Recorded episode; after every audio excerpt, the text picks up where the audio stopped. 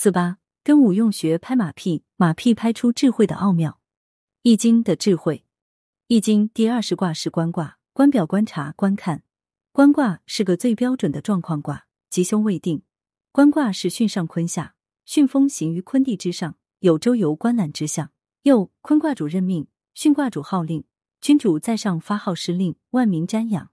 卦辞中观而不见，有福容若。观是指在祭祀前用酒浇地的礼仪，见是指供奉祭品，容是指一种严正恭敬的态度。整句话的意思就是说，瞻仰了祭祀开头盛大的清酒灌地的降神仪式，就可以不去看后面的献享之礼了，因为这时心中已经充满了澄净肃穆的情绪。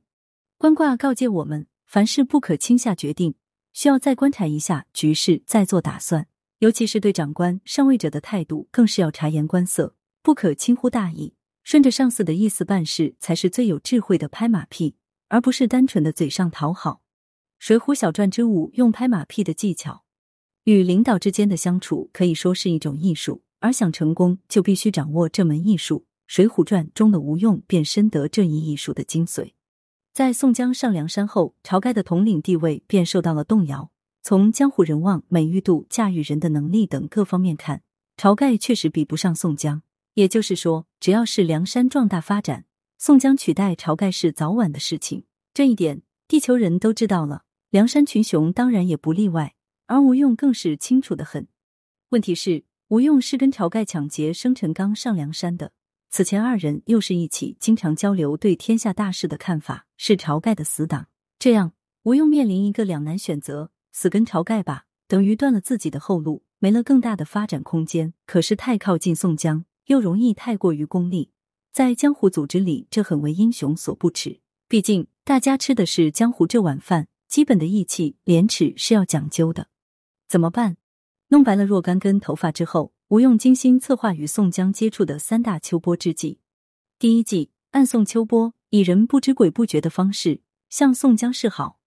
因为在江州酒楼提携反诗，宋江被打入死牢，梁山英雄只好去搭救。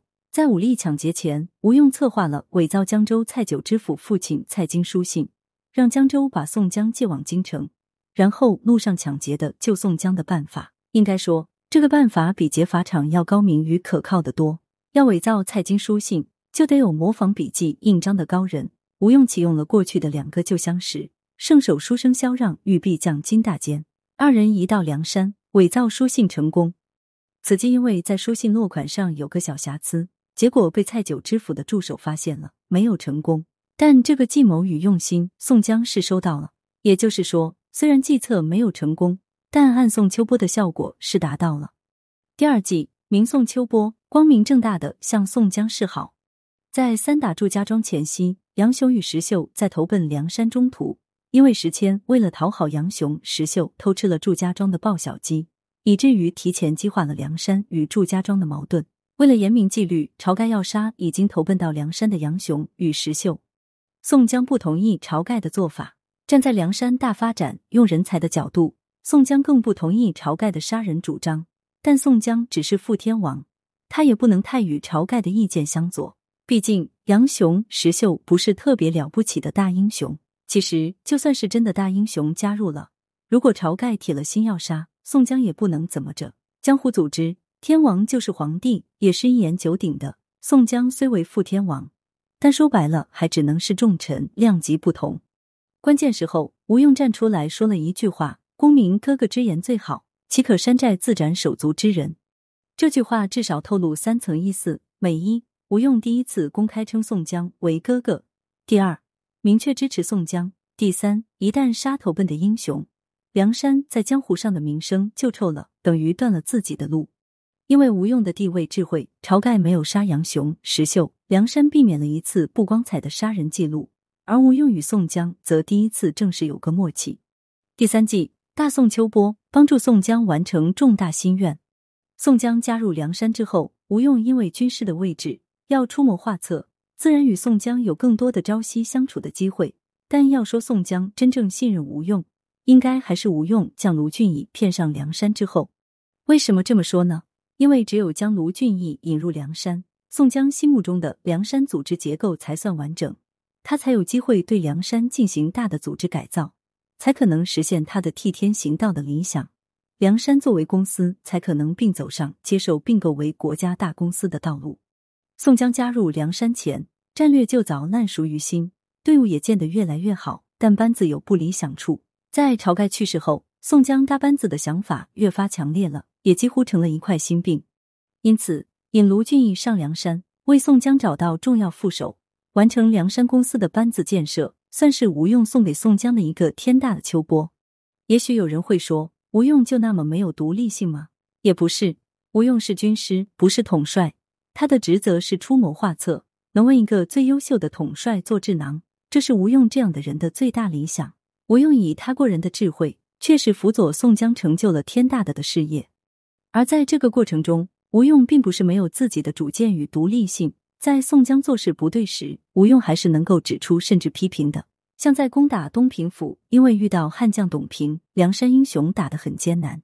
这时，宋江听从了江湖美少年九纹龙史进的建议，由史进混进东平的娼妓人家做内应。结果内应没做成，倒把史进送进了大牢里。吴用听说，专程赶了过去，在调整布置的同时，也批评宋江说：“哥哥，你这事做的太欠考虑。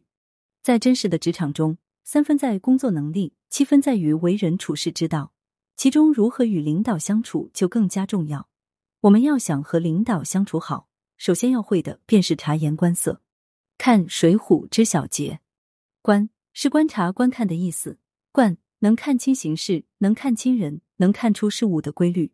观这个卦象就是告诉我们怎样才能正确的去理解、观察万物，怎样才能将主观与客观的东西相融合，教给我们一种方法。因此这一卦特别重要。古者包羲，伏羲氏之王天下也。仰则观象于天，俯则观法于地。观鸟兽之文与地之矣。近取诸身，远取诸物。于是始作八卦。可见卦象都是观察出来的。可见观察的重要性。无论做什么事，处在什么位置，首先要学会观察。古人云：“识时务者为俊杰。”如何识时务？自然是离不开观察。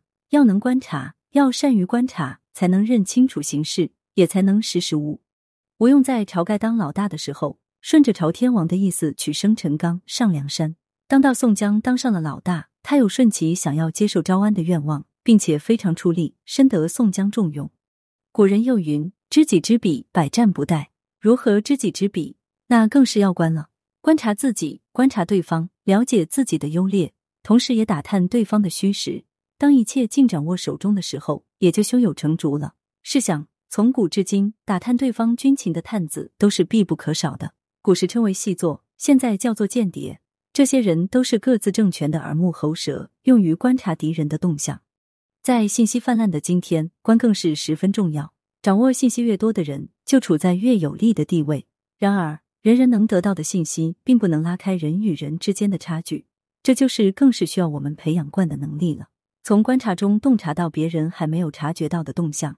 提前一步准备，等到事情到来的时候，胸中早已有了应对的策略，自然能够飞黄腾达。